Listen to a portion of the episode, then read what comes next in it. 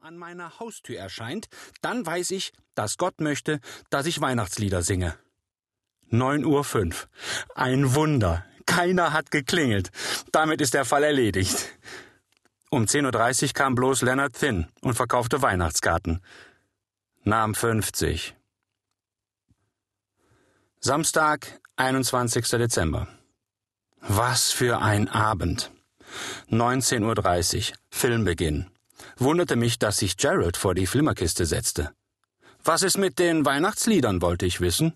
Ach, weißt du, sagte er, ich habe am Montag den ollen Edwin angerufen und ihm gesagt, dass heute ein guter Film läuft und dass ich deshalb nicht kommen will.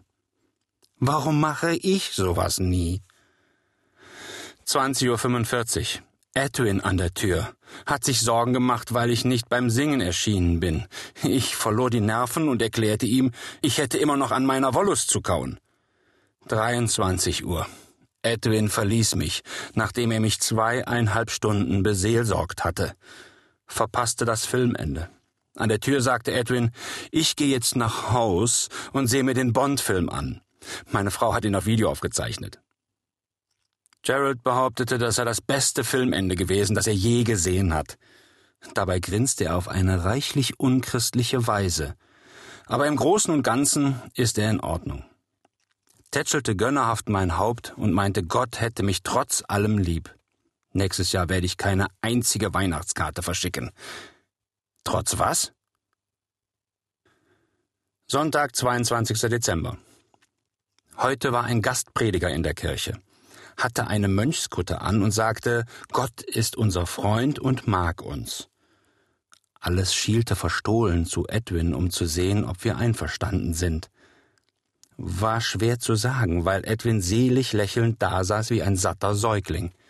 Der Redner zitierte andauernd Mutter Teresa von Kalkutta, die ja bekanntlich römisch-katholisch ist.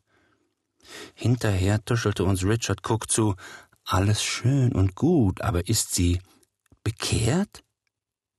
Gerald zischte zurück, alles schön und gut, aber wie viele verlauste Bettler hast du letzte Woche gewaschen, Richard?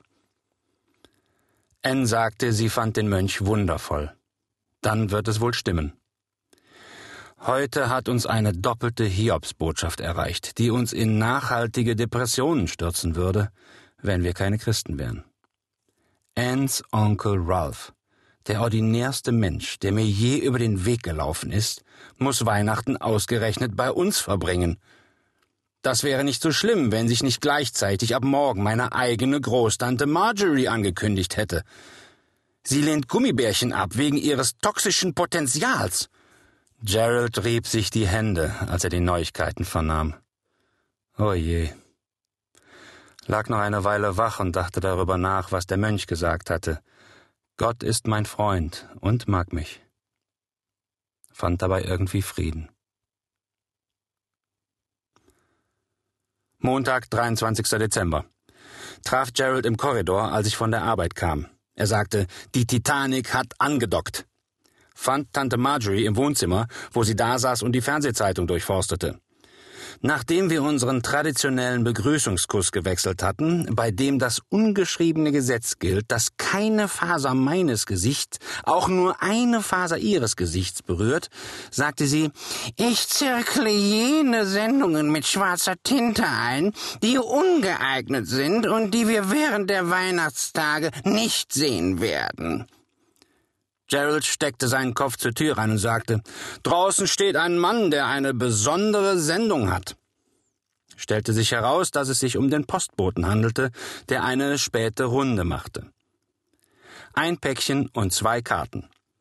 Als am Abend alle im Bett waren, zählte ich die Karten, die wir bisher gekriegt hatten. Nicht so viele wie letztes Jahr. Ich vergebe natürlich allen, die uns vergessen haben, aber ich finde, die könnten sich ruhig ein bisschen mehr anstrengen. Das ist doch schließlich der Sinn von Weihnachten, oder? Onkel Ralph kommt morgen an. Wie in aller Welt wird das bloß mit Tante Marjorie und ihm werden? Gerald sagt, im Vergleich zu Onkel Ralph wirkt Otto Walkes wie der Erzbischof von Canterbury. Apropos Gerald. Ich muss mehr mit ihm unternehmen. Er hat mich gefragt, ob ich am Freitag mitkomme, mir die neue christliche Band anhöre, die er jetzt mit ein paar